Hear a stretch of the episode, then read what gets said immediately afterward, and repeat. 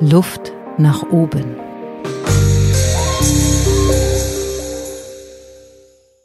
Mit Blick auf die Bäume draußen, sehr entspannt, heute aus der Therapiepraxis von Assad Saran.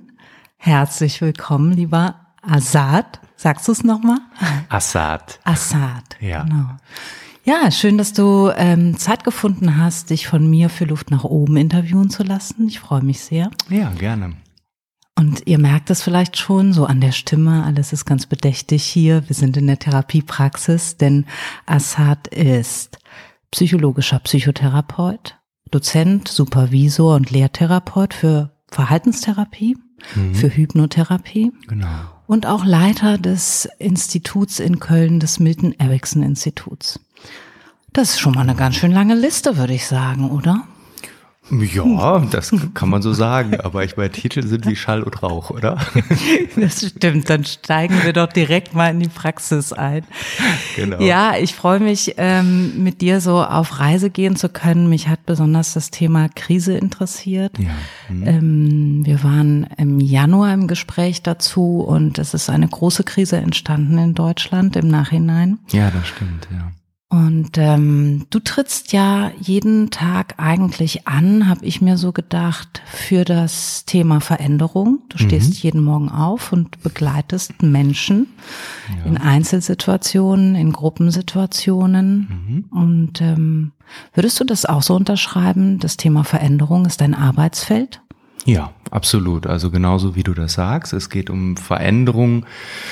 Es geht natürlich auch darum in der Therapie, dass wir oftmals erstmal gucken müssen, was sind überhaupt Veränderungsprozesse oder wie erkenne ich die überhaupt? Das heißt, es geht auch häufig darum, überhaupt Ziele zu finden. Ja, also wenn du jetzt ähm, zu einer Therapiesitzung zu mir kommen möchtest, dann würde ich dich natürlich fragen, okay, äh, was möchtest du erreichen oder was soll sich verändern für dich? Aber das heißt ja nicht, dass du das sofort weißt. Das, da habe ich auch gerade gedacht, wie viel Prozent wissen überhaupt, was sie verändern wollen, wenn sie hier das erste Mal durch die Tür kommen? Das ist eine gute Frage, darüber habe ich noch keine Statistik. Gefühlt. Geführt. Bei mir reichen gefühlte Wahrheiten. Gefühlte Wahrheit. ähm, naja, ich kann das aber auch anders ausdrücken. Ähm, und zwar denke ich, dass du zu mir kommst mit deinem bewussten Wissen und mit deinem unbewussten Wissen. Das heißt, es gibt vielleicht einen Teil von dir, wenn du zu mir kommst, der weiß schon eigentlich, warum er kommt. Und dann gibt es vielleicht einen Teil, der es nicht weiß. Und das ist ja auch in Ordnung. Und die Therapie kann ja auch dazu dienen, genau diese Dinge herauszufinden. Das heißt, man nimmt sich dann Zeit herauszufinden, was überhaupt das Thema wird. Aber tatsächlich ist es so, dass die allermeisten Menschen hierher kommen und erstmal über Symptome und Belastungen reden und natürlich erstmal das Ziel haben, dass diese äh, Symptome und Belastungen sich verändern. Und da sind wir wieder bei deinem Thema Veränderung. Sind die Symptome dann letztendlich ähm, das, was passiert, wenn wir eine Krise auch haben? Also würdest du sagen, Symptome entstehen immer dann, wenn eine Veränderung initiiert werden muss? Das heißt, es entsteht eine Krise, dann kommt ein Symptom, dann erst werde ich handeln? Das ist eine komplexe Frage. Vielleicht können wir mal gucken, was wir beide unter Krise, Veränderung und Symptome verstehen. Ja, gut, ja, super. Also das war sowieso ähm, ein Wunsch von dir mal erklärt zu bekommen, was ist eigentlich eine Krise? Denn im Moment Ja. reden wir natürlich ganz extrem viel von Krise. Das stimmt, ja. Äh, Das tun wir, glaube ich, unabhängig äh, von Corona auch, aber Ja. jetzt natürlich noch mal sehr speziell. Also w- kannst du überhaupt Krise definieren oder hast du da so viele wissenschaftliche Gedanken zu, dass das zu komplex ist, schon zu beantworten? Mm, Also Krise kann man ja so verstehen, dass es einen Zustand beschreibt, in dem du noch nicht warst. Ein Zustand, der neu für dich ist und der in erster Linie erstmal Anpassungsprozesse von dir abverlangt. Ja? Das heißt, Krise würde ich jetzt erstmal gar nicht bewerten, ob das jetzt schlecht ist oder gut ist. Das heißt, du hast einen, einen, einen Moment, nehmen wir ein Alltagsbeispiel, du heiratest oder du bekommst Kinder. Und dem, der Moment war vorher noch nicht da und das ist so etwas, was Psychologen gern eine natürliche Krise nennen. Ja, sie ist unvermeidbar, sei denn du vermeidest es äh, zu heiraten oder Kinder zu kriegen. Natürlich ist das möglich, aber das dann kommen. Das besprechen wir im nächsten Podcast. Das kommt. Das Gut. Ähm, aber es ist einfach so, dass ähm, es natürliche Krisen in deinem Lebensverlauf gibt.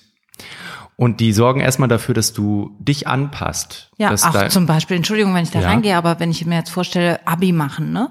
Plötzlich ist genau, die Schule die jungen weg. Leute, genau. Das ja. kann ich, habe ich ja gar nicht in der Hand. Irgendwann ist die Schule fertig. Richtig, richtig. Da ist alles anders, ja. Ja, das ist auch ein schönes Beispiel, weil das sind Dinge, die in deinem äh, Lebensprozess vorkommen und regulär dazu führen, du passt dich an mhm. und es führt zu Wachstum. Es gibt neue Herangehensweise, die du lernst. Mhm. Das heißt, wir haben einen Zustand, der vorher noch nicht da war, der aber unvermeidbar ist ist und einen Zustand, wo die bisherigen Dinge, Fähigkeiten, Ressourcen, die du sozusagen eingesetzt hast, Verhaltensweisen nicht mehr funktionieren. Mhm. Okay?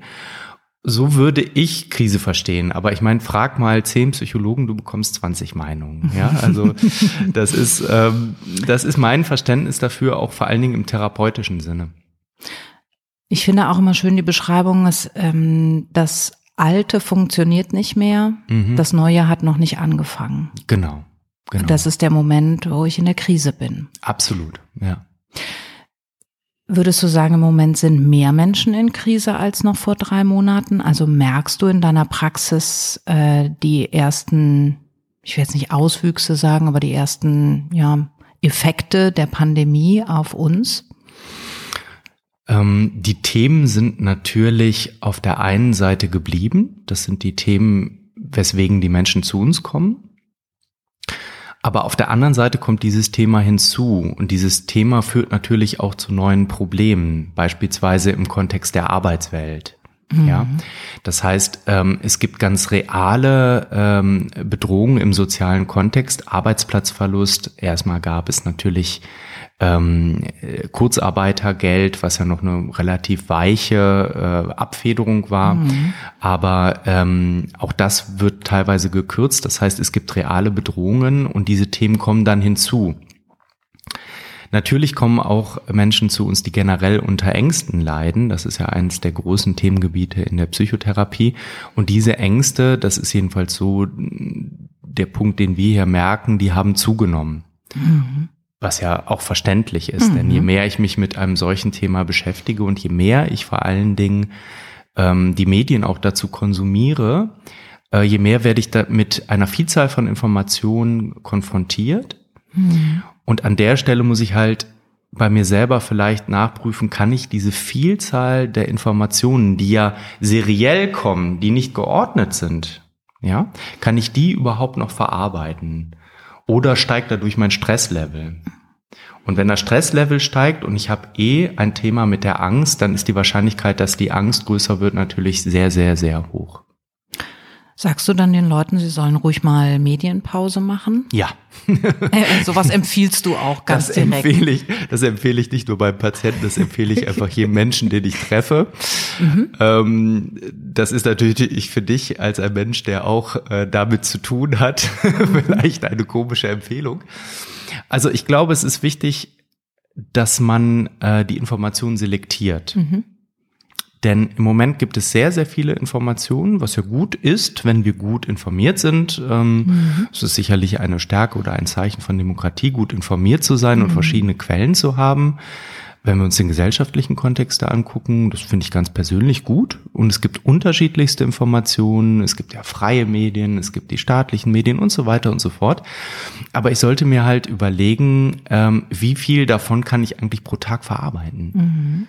Das heißt, gerade in der Zeit vom Shutdown, wenn ich in dieser Zeit immer wieder aufs Handy geguckt habe oder diese Push-Nachrichten eingestellt habe auf den mhm. Handy, Tablets und so weiter, dann denke ich aus psychologischer Sicht, dass das eine massive Überforderung ist.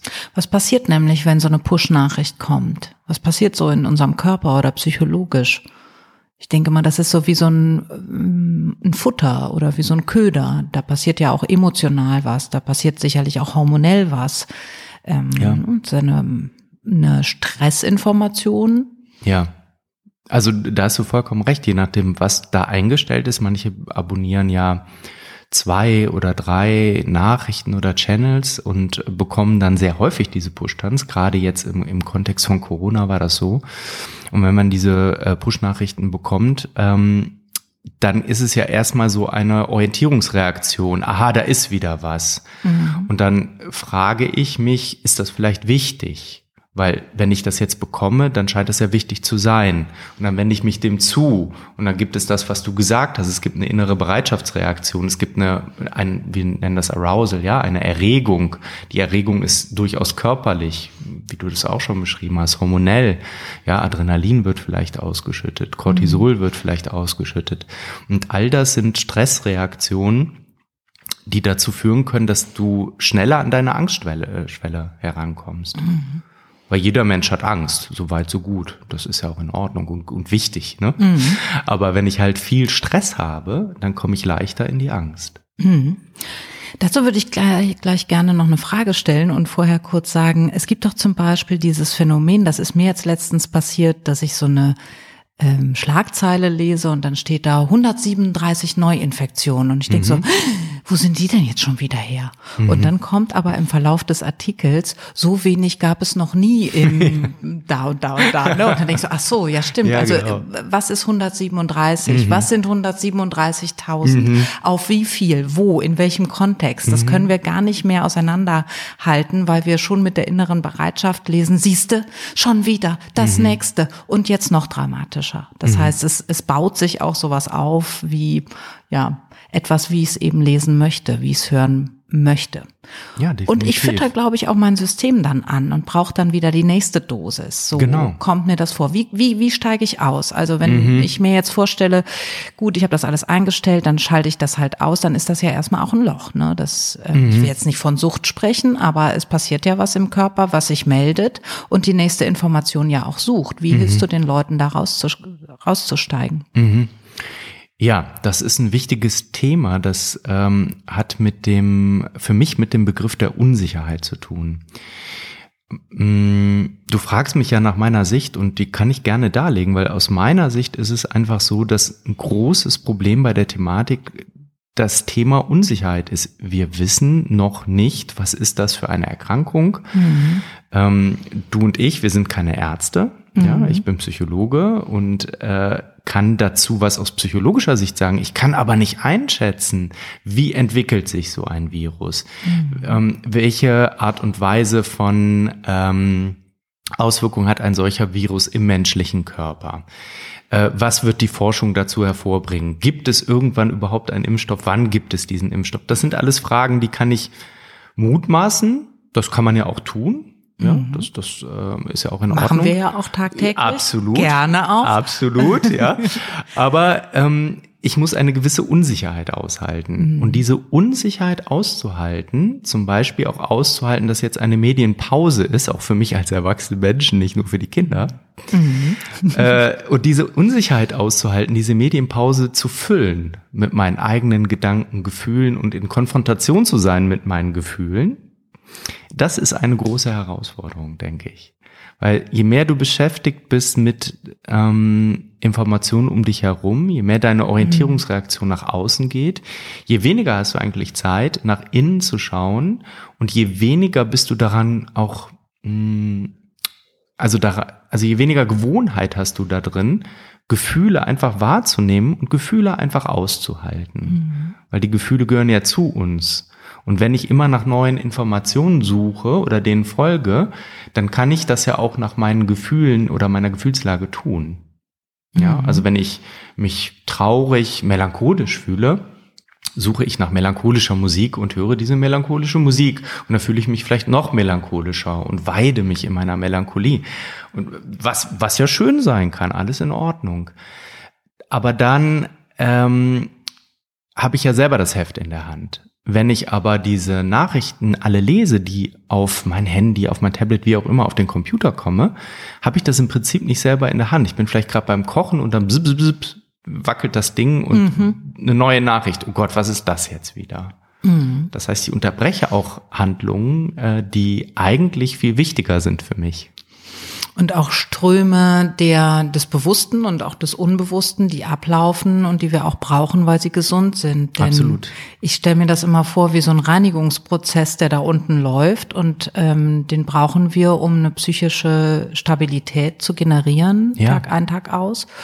Und wenn wir den permanent unterbrechen mit Horrornachrichten, dann hat er keine Zeit, sich auszuruhen. Ja. Und das ist so, als würden wir nicht mehr nachts durchschlafen. Und ja. das kennen ja vielleicht viele Leute, wie das ist, wenn man unterbrechene, unterbrochene Nächte hat. Ähm, wir werden labiler und wir werden Absolut. angreifbarer. Das Immunsystem ja. wird schwächer. Ja. Ja. Ja, das finde ich ähm, ganz wichtigen Hinweis, dass wir uns nicht einfach nur ähm, aussetzen diesen Nachrichten, sondern eben auch aktiver Teil in dieser genau. Krise genau. werden. Äh, genau. Eigentlich müssen wir anfangen, diese Krise aktiv zu gestalten. Absolut, absolut. Ich bin absolut deiner Meinung, denn für unsere psychische Gesundheit ist es wichtig, dass wir auch ein Empfinden von Kontrolle haben. Das ist eines unserer Grundbedürfnisse. Ja, Bindung ist eins unserer Grundbedürfnisse, Kontrolle, Selbstwertschutz, Lustgewinn und Lustvermeidung. Das sind die vier Grundbedürfnisse, wie sie Klaus Grabe definiert hat. Und dieses Bedürfnis nach Kontrolle kann ich natürlich kurzfristig, indem ich diese Nachricht lese, sozusagen befriedige. Es ist aber nur eine Pseudokontrolle. Mhm.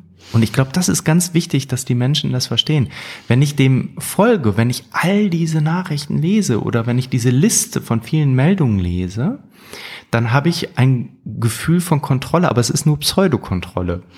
Und die Kontrolle beginnt dann wieder, wenn ich selber entscheide, wann ich was, wie viel an Nachrichten lesen will, ähm, damit ich es überhaupt verarbeiten kann. Mhm. Würdest du die fünf Grundbedürfnisse nochmal langsam nennen? Es sind äh, vier Grundbedürfnisse. Er ähm, formuliert die immer quasi doppelt. Also das eine Grundbedürfnis ist Bindung. Mhm. Das andere Grundbedürfnis ist äh, Kontrolle und Orientierung. Also mhm. das ist eins, wie es nennt. Das nächste Grundbedürfnis ist Selbstwertschutz und Selbstwerterhöhung. Mhm. Und das äh, letzte Grundbedürfnis ist Lustgewinn und Unlustvermeidung. Unlustvermeidung. Mhm. Genau. genau. Mhm. Ähm, ich habe das Gefühl, wir sind in Phase 2 der Krise. Mhm. Wieso denke ich das? Es hat sich was verändert. Also wir sind nicht mehr in diesem Alarmzustand. Mhm. Ähm, würdest du auch, also gibt es einen typischen Krisenverlauf aus Aha. deiner Sicht? Mhm. Gibt es sowas wie Phase 1, Phase 2, Phase 3 und wir sind mhm. jetzt, also ich habe so das deutliche Gefühl, es hat sich was äh, in der Gesellschaft verändert, es hat sich mhm. auch was bei mir verändert. Also zum Beispiel die Schockstarre, ja. als Solo-Selbstständiger erstmal alles abgesagt zu bekommen ja. und dann wieder aber in der Aktivität zu kommen damit in eine Kontrolle, das ist wieder losgegangen. Mhm. Gleichzeitig merken wir aber ja auch, dass wir nicht mehr an einem Strang ziehen, weil wir nicht mehr alle in einem Boot sitzen. Wir sind nicht alle gleich ähm, in Gefahr, sondern jetzt vereinzeln sich auch die Meinungen wieder. Ja. Also das ist einmal die Frage, gibt es einen typischen Krisenverlauf und in welcher Phase stecken wir? Mhm. Wie erlebst du das? Mhm. Ähm, auch da müssen wir vielleicht gucken, in welchem Rahmen unterhalten wir uns da. Der eine Rahmen ist ja eine persönliche Krise und der andere Rahmen ist sozusagen gerade diese auch gesellschaftliche, politische und gesundheitliche Krise. Mhm. Äh, zu dem zweiten Rahmen kann ich ja ähm, nur etwas sagen aus dem Kontext eines Psychologen, aber natürlich nicht aus fachlicher Sicht, weil ich ja mhm. kein Soziologe, Politologe mhm. dergleichen bin oder Virologe. Ähm, aus dem Kontext der persönlichen Krise würde ich sagen, die Krise ist dadurch gekennzeichnet, wie ich es gerade gesagt habe, dass ich in einen Zustand komme, den ich vorher noch nicht hatte und wo die Dinge, die ich bisher angewendet habe, nicht mehr funktionieren. Mhm. Das heißt, die Engländer würden sagen, äh, ich bin eingeschlossen, ja, stuck in the middle. Ich bin sozusagen eingeschlossen in dieser Krise. Mhm. Und das Alte, das ist schon gestorben, aber das Neue hat noch nicht begonnen.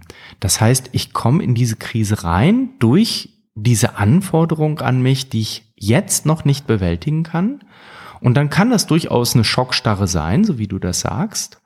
Und auf der Ebene der Symptome kann, kann das mannigfaltig sein. Schlafstörungen hast du genannt, das ist äh, ein typisches äh, äh, Symptom beispielsweise für eine äh, Krise. Das kann aber auch äh, völlige Entkräftung sein, äh, sowohl körperlich als auch psychisch. Das können diverse Schmerzen sein, das können auch Ängste sein. Also das ist sehr unterschiedlich. Und in dieser Phase, wo ich quasi nicht weiß, soll ich nach vorne gehen, soll ich nach hinten gehen, nach links, nach rechts, nach oben, nach unten, was soll ich denn jetzt machen? Das würde ich sagen, wäre die zweite Phase, wo mhm. ich festhänge. Die erste Phase, ich komme da rein, das merke ich vielleicht gar nicht so. Die zweite, ich hänge fest. Mhm. Und in der dritten Phase der persönlichen Krise würde ich sagen, hast du wieder Verbindung zu deinen Ressourcen und auch zu unbewussten Ressourcen und schaffst es Schritt für Schritt aus dieser Krise herauszukommen aber du bist nicht mehr die, die du vorher warst. Mhm. Das heißt, in dieser dritten Phase findet tatsächlich so etwas statt, jetzt kommt wieder ein Begriff, wie eine Transformation. Mhm. Du bist nicht mehr die, die du vorher warst, du bist dann jemand anderes. Anders gesagt, die Akzeptanz des Neuen oder der Neuen ist dann das, was die Transformation abschließt. Mhm. Das wäre dann sozusagen, wenn du in Phasen denkst, wäre das die dritte Phase. Mhm. Mm, generell denke ich, dass die Phasen sehr fließend sein können und das ein Schritt nach vorne, aber auch impliziert, dass du nochmal vielleicht ein Stückchen zurückgeworfen wirst. Das ist ein äußerst dynamischer Prozess. Lässt sich das übertragen auf unsere Gesellschaft? Aus deiner Sicht jetzt, auch wenn du kein Soziologe bist, wie würdest du es einschätzen? Also es interessiert mich einfach. Glaubst du, wir geraten als Gesellschaft auch gerade in eine neue Phase? Mhm. Ja, wie gesagt, da muss ich jetzt ne, mit deinem Vorwort, also das ist natürlich jetzt äh, eher meine Meinung als ja, eine qualifizierte natürlich. Aussage dazu. Ne? Die kann ich als aus meiner Fachrichtung nicht so treffen. Äh, wobei ich natürlich sagen kann, ähm, dass ich schon sehe, dass in, dass diese Gesellschaft nach der Schockstarre jetzt in dem Moment ist, wo sie nicht weiß, wo, sie, wo es hingeht. Mhm. Weil die Politik ähm, erstmal den, den, den Shutdown ja beschlossen hat mhm. und es gab eine breite Zustimmung der äh, gesellschaftlichen äh, Bevölkerungsschichten. Und jetzt ähm, erleben wir, dass es einfach äh, unterschiedlichste Meinungen gibt, die dazu äh, zutage treten. Es gibt diese Demonstrationen, mhm. es gibt ähm, einfach verschiedene Arten und Weisen und Strömungen, wie das bewertet wird und ein Wunsch, wie sich das bewegen soll. Das heißt, wenn du so willst, könnte man schon sagen, dass wir so in dieser zweiten Phase sind. Und ich denke daraus ähm, hervorgehend äh, muss es eine Veränderung geben, einen anderen Umgang mit der Situation. Ja, wir haben das vorhin im Vorgespräch gesagt. Ähm, da habe ich gesagt, aus meiner Sicht ist der Virus gekommen, um zu bleiben. Ja. Das heißt, äh, ne, das ist jetzt meine Meinung dazu. Ich bin kein Virologe, aber ähm, das ist ein Virus, der äh, sehr komplex ist. Ähm, das ist ein Virus, für den wir im Moment noch keine Medikamente haben, wo es auch keinen Impfstoff gibt. Das heißt, es ist erstmal da. Und es wird auch nicht verschwinden. Ja, es ist weltweit verteilt. Also die Wahrscheinlichkeit, dass es dann verschwindet, ist sehr, sehr, sehr gering. Wie soll das gehen? Mhm. Das heißt, wir müssen uns anpassen und das wäre Phase drei. Und das hat auch gesellschaftliche äh, Folgen. Das glaube ich auf jeden Fall. Ich bin mir irgendwie sicher, dass es jetzt aber auch sowas geben könnte wie eine Erleichterung für viele Köpfe, Herzen, Bäuche, Gedanken. Also ähm, ich, dieser Schrei nach Kontrolle, der das ja auch äh, ist, ne? wenn die mhm. Demonstrationen oder das können wir vielleicht jeder an sich selber auch festmachen. Ähm, wir, wir haben dieses Grundbedürfnis der Kontrolle, das wird nicht befriedigt und ich brauche jemanden, der jetzt dafür verantwortlich gemacht wird. Ist das nicht ein zutiefst menschliches Bedürfnis, dann sich entweder an die Politik zu wenden oder an die Ehefrau oder an ähm, den Bürgermeister, ich weiß es nicht, oder an den Arzt, ne? Ja, klar. Ihr müsst jetzt eine Entscheidung treffen, das geht so nicht. Ja, klar. Also ähm, das ist sicherlich ein Grundbedürfnis, das Bedürfnis nach Kontrolle. Es zeigt sich aber auch auf der anderen Seite, indem die Menschen ja fordern, dass sie mehr Kontrolle bekommen.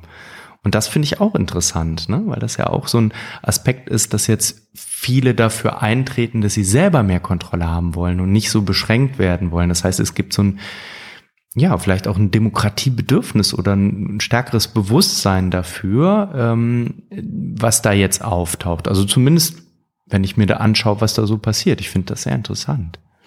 Ähm es ist natürlich auch das Bedürfnis, selber die Kontrolle zu übernehmen, wenn es jemand anders eben nicht tut, genau. damit das aufhört, dieses Unsichere, in dem wir jetzt wabern. Ja, ja, natürlich. Und ich glaube, äh, wir kommen zurück zu diesem Thema Unsicherheit. Ich glaube, damit müssen wir uns anfreunden. Also eine, eine, eine Anpassungsleistung aus psychologischem Kontext ist für mich das Aushalten von Unsicherheit. Dass Unsicherheit mhm. Normalzustand auch ist. Und jetzt insbesondere im Kontext mhm. dieser gesellschaftlichen und gesundheitlichen Krise etwas ist, wo wir zumindest aus meiner Sicht nicht herumkommen. Mhm. Und ich glaube, dass das sehr förderlich sein kann. Mhm. Weißt du, mhm. wenn wir, wenn wir es schaffen, diese Unsicherheit auszuhalten, dann ist sie einfach nicht mehr so schlimm. Gib mir drei Tipps, wie das geht.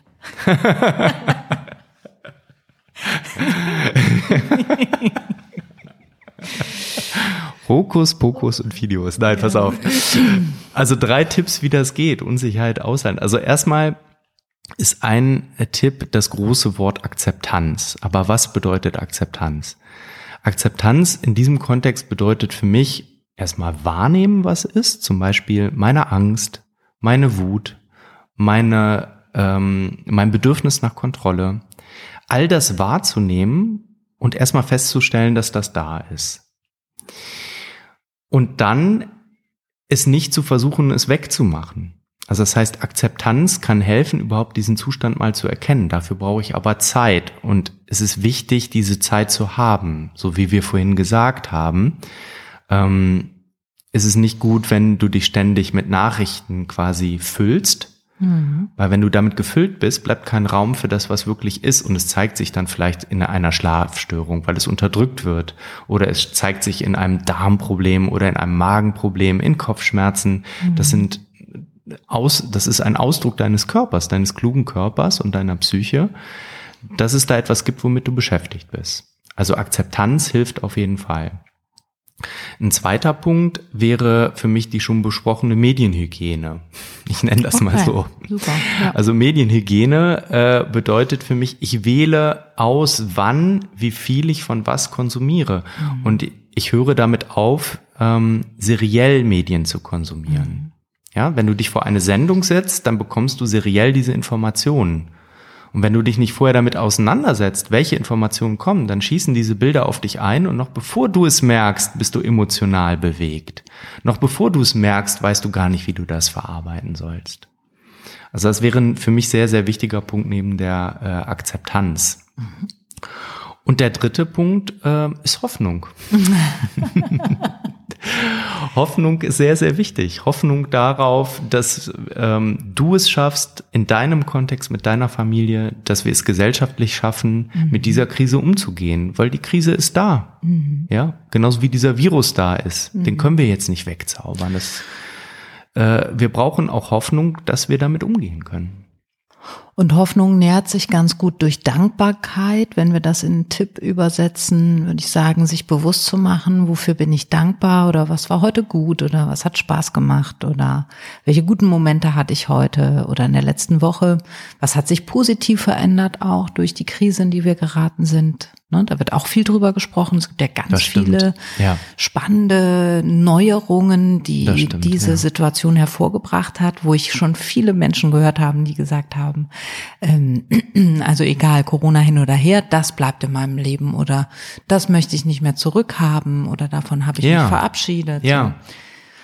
Ja, ein ganz wichtiger Punkt. Hoffnung bringt uns nämlich nach vorne und verbindet uns dann auch wieder mit der Zukunft. Genau. Und ähm, Machst du einen Unterschied zwischen bewusst und unbewusst, wie wir diese Zeiten jetzt durchleben? Also ja. könnte es sein, dass es unserem Bewusstsein ganz anders geht als unter unserem Unterbewusstsein? Du bist ja Hypnotherapeut. Mm, natürlich ähm, gibt es einen Unterschied, aber auch immer eine wechselseitige Befruchtung zwischen bewussten und unbewussten Prozessen.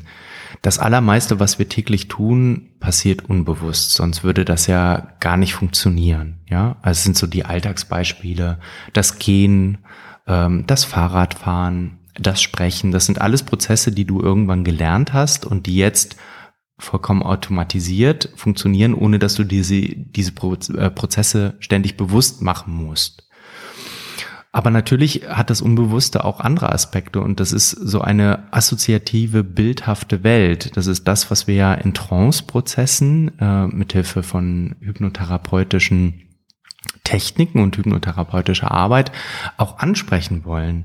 Und diese bildhaften Prozesse sind oft sehr symbolisch. Das heißt, ähm, hier können Ängste verborgen sein, hier können äh, aber auch Lösungen verborgen sein, mhm. hier kann sehr viel Hoffnung verborgen mhm. sein, hier können mhm. Kraftquellen verborgen sein, die wir vielleicht bewusst gar nicht so auf dem Schirm haben, weil wir vielleicht bewusst gerade total damit beschäftigt sind, unseren Alltag hinzukriegen, äh, die Kinder zu versorgen, irgendwie zu versuchen, auch noch im Homeoffice zu arbeiten und einfach total beladen sind uns anzupassen an diese Situation. Mhm. Das heißt, wenn du diese Aspekte mit einbeziehen willst in diese drei Tipps, mhm. dann wäre der, wäre da drum sozusagen noch ein Rahmen zu ziehen und der Rahmen ist, nutze ruhig auch mal alltägliche Situationen, äh, um einfach die Augen zu schließen, um dich zu entspannen, um zu träumen, um zu gucken, was kommen da für Bilder hoch. Schreib das doch mal auf. Guck mal, was da für Bilder hochkommen, wenn du dich mit, mit diesem Thema beschäftigst, auch unbewusst. Und dazu musst du ja noch nicht mal zum Hypnotherapeuten gehen. Ja? Das kannst du auch selber machen. Ja? Es reicht ja vollkommen, ein paar tiefe Atemzüge zu nehmen, sich ganz zu entspannen und zu gucken, was taucht in mir auf. Aber dafür brauche ich eben die Zeit. Und diese Zeit habe ich nicht, wenn ich ständig zugeschüttet werde durch Informationen von außen. Dann bekomme ich keine von innen. Da mache ich eine längere Pause. Das ist wunderbar. Und genau damit ähm, würde ich gerne unsere Hörerinnen und Hörer auch lassen.